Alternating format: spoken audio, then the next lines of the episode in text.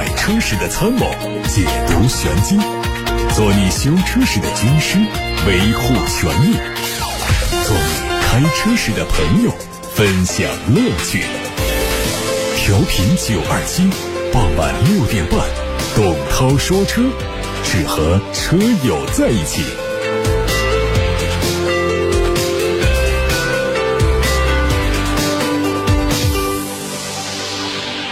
大家晚上好，我是董涛。在下班路上听董涛说车，可以把选车用车的问题话题发到直播间。我们首先关注今天的汽车资讯。近日，一份名为《关于 CX 八、CX 四和阿特兹停产通告》的内部邮件在网上流传。通告内容说，根据公司策略，工厂即将于二零二三年三月停止生产 CX 八、CX 四以及阿特兹。对此，有媒体向长安马自达官方客服做了求证，这三款车型停产的消息属实。至于售后问题，客服表示，正常情况下，上述停产车型的零部件可以保供十年，车主如果有问题可以去授权店做保养和维修。这三款车型停产其实早就有端倪。前一段时间，阿特兹 C X 内部员工购车价格被曝光，阿特兹全系车型基本是以低于七折的价格抛售。C S 二点零蓝天活力版以及二点零蓝天探索版都是优惠五万多。而在上个星期，马自达官方宣布 C S 五全系直接降两万六，降价的原因虽然说没有透露，但市场认为可能是在为即将上市的 C X 五零让出销售空间。公开的上险量显示，二零二二。年长安马自达全年的销量只有十点七六万辆马三昂克赛拉是销售的主力以六点二五万辆的销量承担起了长安马自达的半壁江山。而阿特兹 cx 八 cs 在终端市场的销量非常的惨淡全年的销量都没有破万。Cs 八 cs 阿特兹停产已经成为定局就算新款的 cs 五零和 cx 九零引进国产马自达在中国的产品线还是非常单薄根本是没有办法跟丰田本田日产三大日系品牌比较更不要提和家大业大的大众来对垒了。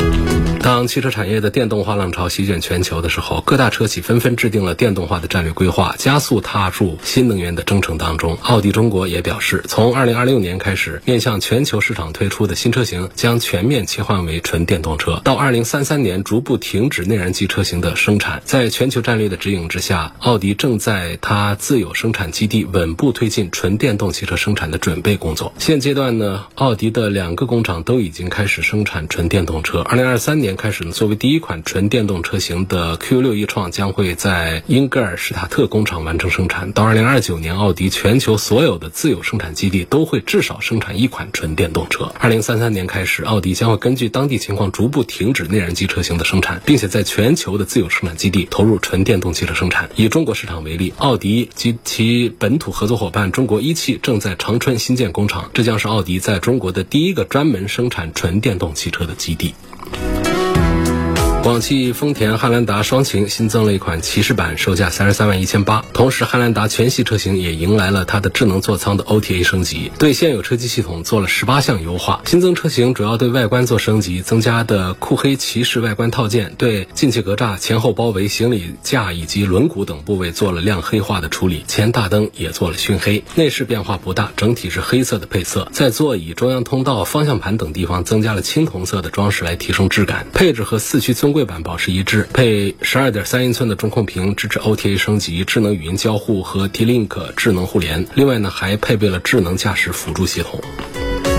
网上传出了一组广汽本田全新一代雅阁的无伪装实拍图，最快会在今年的上半年正式发布。这台车已经完成了申报，整体造型和去年全球发布的美版一致。前脸换上了和全新 CR-V 类似的六边形的格栅，内部是黑色三角形的网状结构。大灯组相比现在更修长，车尾采用的是类似贯穿尾灯的设计，压尾式的扰流板增添了一些动感。内饰估计也会和海外版一致，悬浮式的中控屏、全液晶仪表，还有蜂窝状的空调出风口，都是最新的本田家族设计语言。Bye.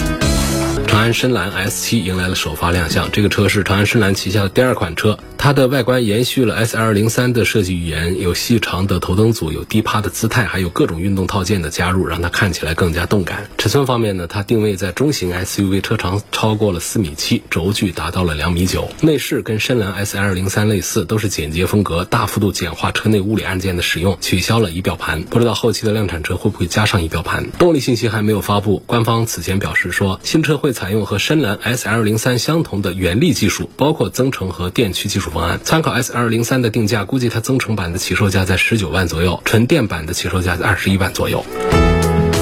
说小鹏将会在今年推出第一款 MPV 作品，这台新车的测试照片也再一次被曝光。从谍照看，路试车用上了家族化的前脸，双侧的滑门也是 MPV 车型的典型特征。C 柱以后的车顶线条是类似溜背的设计。在全球汽车行业电驱大潮之下，新能源 MPV 市场日益火热。在大多数车企的眼中，新能源 MPV 或者是纯电动 MPV 市场就像一片蓝海。然而事实却是，到目前为止也没有哪一款车型能够打开这个市场的销售高度。至于小鹏的这一款 MPV 会有怎样的表现，我们要等等看。腾势汽车发布了腾势 N7 的车型官图，实车预计在年内正式亮相。前脸是跟 D9 相似的语言，日间行车灯是整个车头的亮点。独特的造型让腾势 N7 有很强的辨识度。保险杠两侧加金的双组激光雷达，表明它会用上更高阶的硬件。官方表示，N7 会搭载全新的独有的电池温控技术，优化纯电动汽车的低温驾乘体验，实现电池温控加补能不受限制，解决新能源汽车目前低温充电慢、续航。衰减严重的痛点。除了今年亮相的 N7 之外呢，腾势还计划打造轿车和轿跑系列。之前，一组疑似星途首款高端智能纯电动车型 E 零三的专利图在网上流传。试制车已经在奇瑞智能网联汽车产业园超级工厂完成内部下线。外观结合此前曝光的谍照可以看出，它采用了目前纯电动中型轿车流行的车身轮廓，配备了细长的贯穿式的大灯和贯穿式的尾灯。车顶的激光雷达预示着未来会有很不错的智能驾驶辅助配置。内饰用的是大尺寸的悬浮式中控屏，配窄条状的液晶仪表盘，而中。控台的设计是非常的简洁，几乎没有保留任何的实体按键。在此之前，奇瑞的新能源产品大多数是类似小蚂蚁这样的微型产品，而星途 E 零三的亮相，说明奇瑞正式加入到新能源的军备竞赛当中。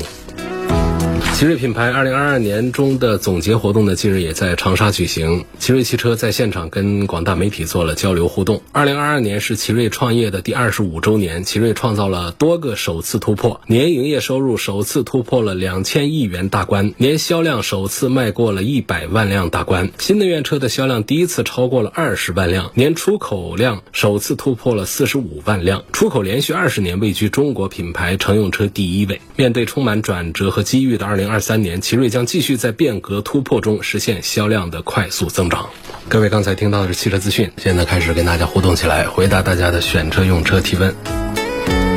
微信后台上有个网友问：长安深蓝的 S 二零三为什么销量下滑了，还值不值得买？因为这个车呢，它的销量就一直没有怎么好过，最好的时候也才两千辆，这个数字呢不能算是一个畅销产品，应该算是遇冷的一个产品。厂家也是寄予了厚望，所以呢，它的这个起伏呢不是像其他品牌那么的大。比方说，开门红上万辆，然后呢跌到四五千辆、三四千辆，这个就是起伏比较大。因为它本身它上市的时间呢就这么几个月的时间，高峰的时候呢也就才个两千辆左右，现在呢变成个千把辆啊，这其实这个起伏。不算是很大，它是一个增程版。这个增程式的车呢，现在越来越多的厂家开始加入内卷。就原来呢，就是大家能想到增程式的，就是咱们的理想啊、蓝图啊这些产品。那么长安呢，现在加进来做的产品，实际上它整体上的数据上看也还是很不错。它做直播做过一千二百公里的一个续航水平的直播，这个是在行业里面还是印象很深的一个营销活动，证明它的这个增程式的续航水平，包括它的燃料消耗。的节油的水平都是比较突出的，然后在颜值上呢也是对准了我们的年轻的消费群体，做的还是挺漂亮。就整个车呢，你要挑这个毛病的话呢，其实是很少的，不多的。除了有些朋友反映它的隔音不好，就是在低速的时候，感觉一个电动车在低速的时候应该是很安静的，结果它在低速的时候，有人反映它的这个隔音降噪做的不大好。那涉及到的可能是有一些填充材料啊，这样的门板呐，这各方面做的单薄一些。其他地方呢，基本上从一个电动车的一个标准来看，不管不管是讲它的三电水平，还是讲它的智能化的水平，其实都还是对应它这个价格来说是性价比还是很不错的。它还支持这个远程的 OTA 的升级的，在春节期间呢，也是刚刚才做这个 OTA 的升级，各方面的表现其实还是可以。我想它如果说这销量一直起不来的话呢，更多的还是被我们几个主销的品牌在围剿。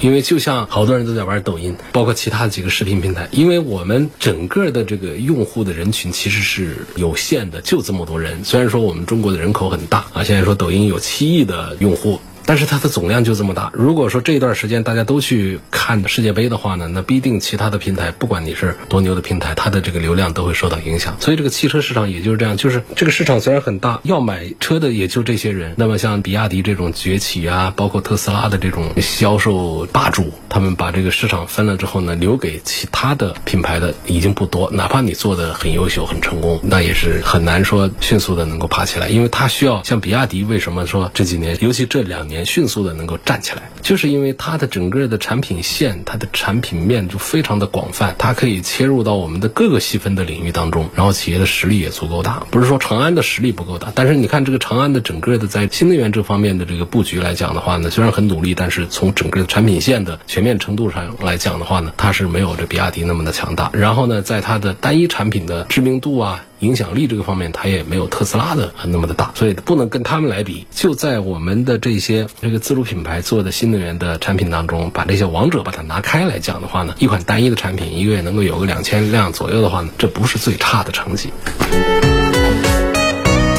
极客零零一跟 Model 怎么选？你得说一下是 Model 什么，就是 Model 三 Y 都差不多价格，跟这个极客零零一啊，极客零零一。要说这个产品呢，我开过，就是那个底盘素质是要比特斯拉的 Model 3、Model Y 是要强一些的，明显的强一些，不是强一丁点儿。那开的感觉啊，就开完了特斯拉之后，你再上这个极客，就觉得极客是一辆好车，特斯拉是一款这一般的买菜车，就会这样的一个品质上的一个巨大的一个一个差异。但是呢，我们节目里接到的极客的投诉实在是比特斯拉的多太多了。特斯拉我们爆发式的接到的投诉，也就是人家降价的那段时间。没有关于它这个产品本身，你包括前些年大家时不时的来一个起火，来一个刹车失灵，实际上在本地就是至少在董涛说车这个节目的听众当中，这个投诉反馈好像它还是更像一个个案一样，它没有出现那种群发式，但是极客它就出群发，产品质量倒还算是还小的一个问题，像车门啊什么这样的一些，主要就是什么呢？就是经销店这边有一些问题，经销店是什么改合同啊，不照着合同办事儿啊，我们消费者投诉还是比较密集、比较多的。前一段时间我们说三幺五。问题车展做筹备，一天有几十个投诉，关于极客的都是准车主啊，都不是提车的车主，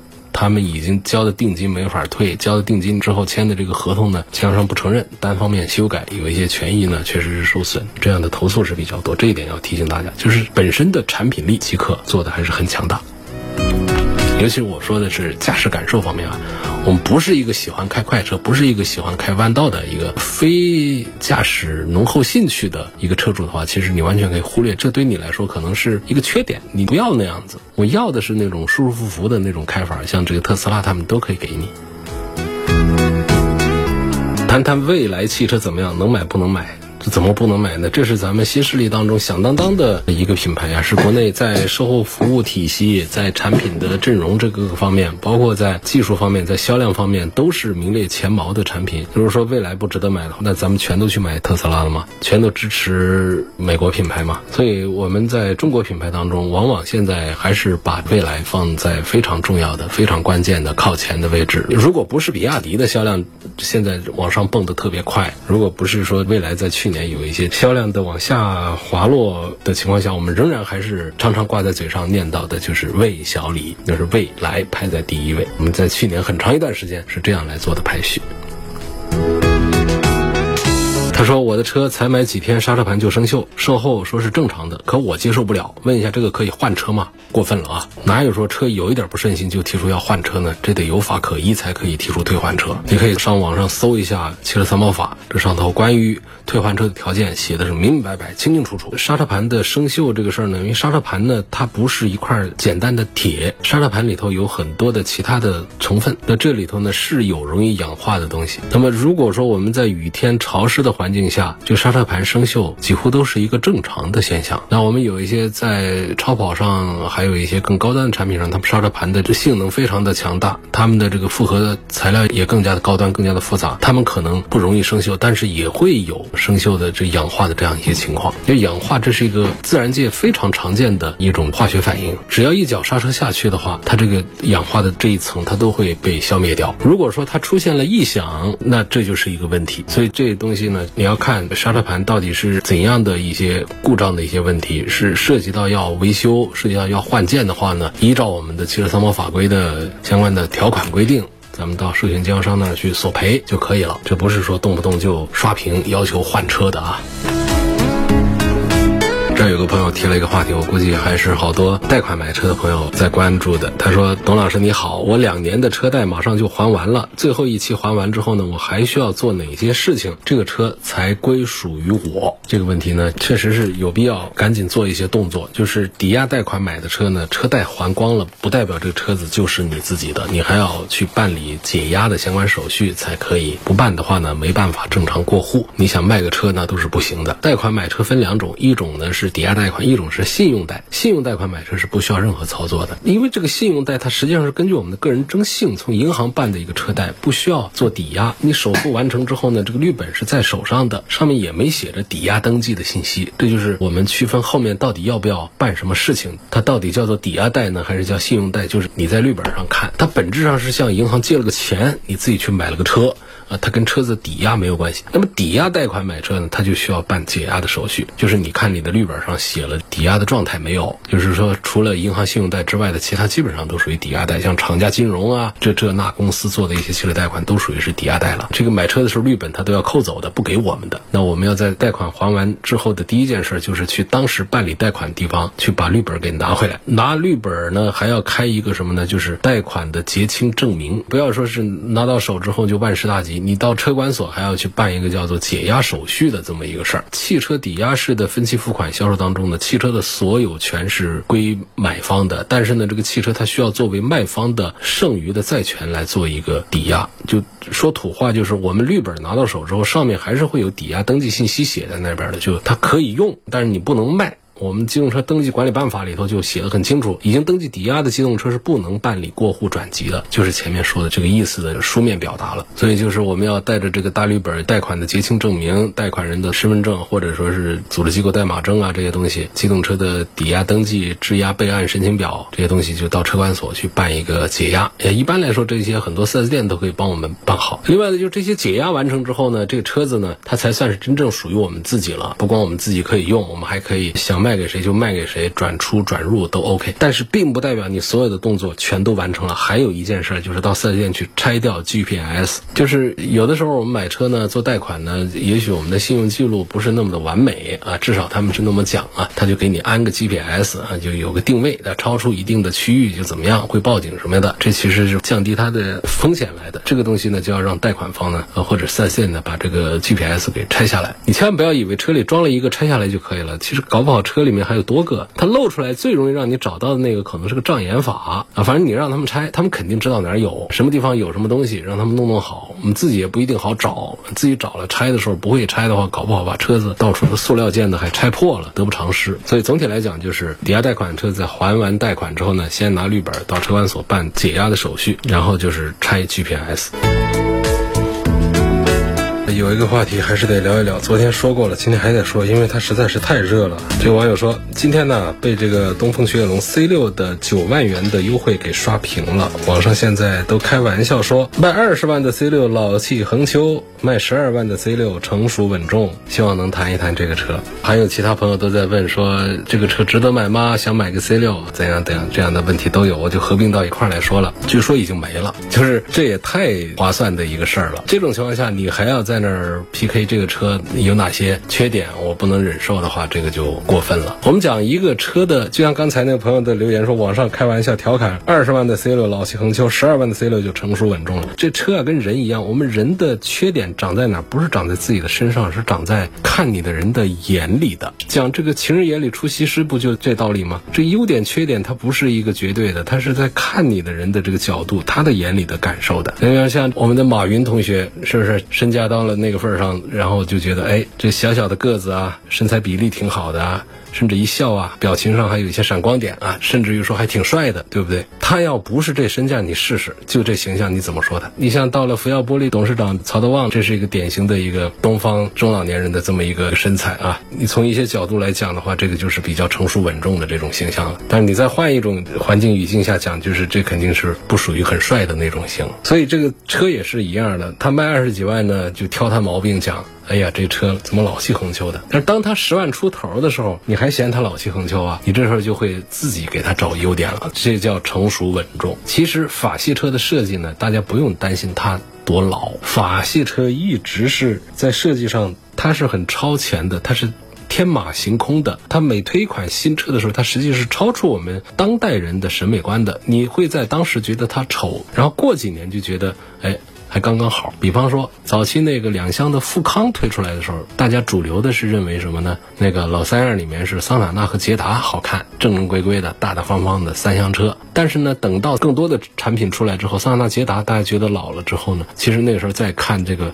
富康这个两厢的这个设计，那会儿大家觉得哎，其实挺好看的，这就是它领先。当然现在你再看富康，那肯定就是老掉牙的东西了。所以这个 C 六也是一样的，实际它的整个的设计还是有它超前的部分的。包括内饰部分，到现在很多的理念也才被其他的车型在采用。这就跟这个法国这个巴黎时装周一样的，T 台上那些衣服啊，你现在去买，你穿身上的话，好多人他就没办法接受。它带来的这些理念被其他的服装设计师所接受、所消化、所转化，然后呢，只取一些闪亮的一些理念和细节，体现在我们的批量化生产的衣服上，这个衣服它就可以好卖了。它不代表说是那 T 台上衣服一投放市场，马上就。可以成为爆款，而是说在他们身上那些闪光的亮点被我们其他设计师吸收之后，它带来的这个社会化的批量化的产品，它就容易成为爆款。所以这个汽车的设计其实也是这样。为什么有概念车这么一个词？所以在雪铁龙 C 六上，我们讲的实际上它不属于老气横秋的这种型，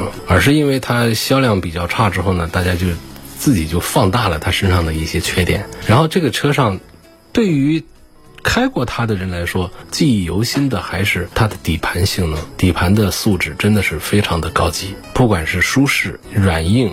还是说在弯道里头呢，它还有很不错的稳定性，还是说它的隔音降噪的水平，在这个价位里面无出其右，一点不夸张。那这车卖的不好，我觉得不是 C 六不好，而是说。刚出来那会儿是营销体系不好，营销策略不对，然后到后面呢，就是整个的东雪的企业的品牌的这方面的一些问题，就导致这个车呢，虽然说是他们家的旗舰，但是销量就一直在垫底，就这么一个情况。所以当这个车率先撕开一个大口子，就有点掀桌子的这种意思啊，大几万的优惠怼上的时候，十万出头的时候的一波抢，三月一号推出的，应该就两天时间，基本上就不接受预定了。就弄完了，想都想得到，这是 B 加级的，它。其实比帕萨特、迈腾、凯美瑞、雅阁比他们是要高半个级别的，差点就干到 C 级车的这个水平上去了，属于是 B 加级的，卖的这个价格本身就不贵，产品的素质本来应该用有口皆碑，但有口皆碑往往指的是它车主群体很大，大家相互传播，因为它车主群体太小了，这有口皆碑就背不起来。但是作为我们车评人试驾过，感受大家比较一致的是认可这个车开的感觉是很棒的。那么现在又优惠这么大的话，那么大家就抢着买。一下子就没了，所以现在说还在犹豫，说这个车值不值得买呀？它有什么缺点呢？我怎么样？已经不用考虑这个问题了，考虑也是白搭，没了，抢完了吧？好像应该是，而且这也都是现实的一些活动，这是企业和政府财政一起来补助的，做的一个对于东风的一个扶持行动，这是一个货真价实的一次补助。啊，当然不是说以前的一些补贴不是活人价，以前的三千五千的弄一下不疼不痒的，这次可真是直抵咱们的内心深处，一下子把大家的这个掏钱包的这种临门一脚给启动了，给触发了。有人问：现在抖音直播间好多新车六折七折是真的吗？不能给你肯定的答复，我不能说是真的，也不能说是假的。抖音上不管是卖新车卖二手车的，我告诉大家，其实他们挣钱的渠道呢，它不是在这个车上本身来挣钱，它是通过这个品相很不错的二手车，价格很便宜的这个新车，它吸引的是网络的关注度和流量。然后他们会在其他的地方，什么产品的带货呀、厂家的投放啊等等这些方面来挣钱的。所以我说完这个话之后，你再来判断，他拿着一个车说啊，这车六折七折，你真找他买，你看他有没有，能不能拿出来？没有的，这是他的一个剧本而已，不要太当真。就总体上有一句话，不管是买车、买房还是买大米，总之你不要抱着一个这世界上真的有一些便宜可占的这样一个心态来，那么。只要没有这个心态，我们就不容易踩坑，就不容易吃亏。今天就到这儿，感谢大家收听和参与每天晚上六点半到七点半直播的董涛说车。错过收听的，欢迎通过董涛说车的全媒体平台收听往期节目的重播音频。他们广泛的入驻在微信公众号、微博、蜻蜓、喜马拉雅、九头鸟车架号、易车号、微信小程序梧桐车话，还有抖音等等平台上。明天的同一时间再会。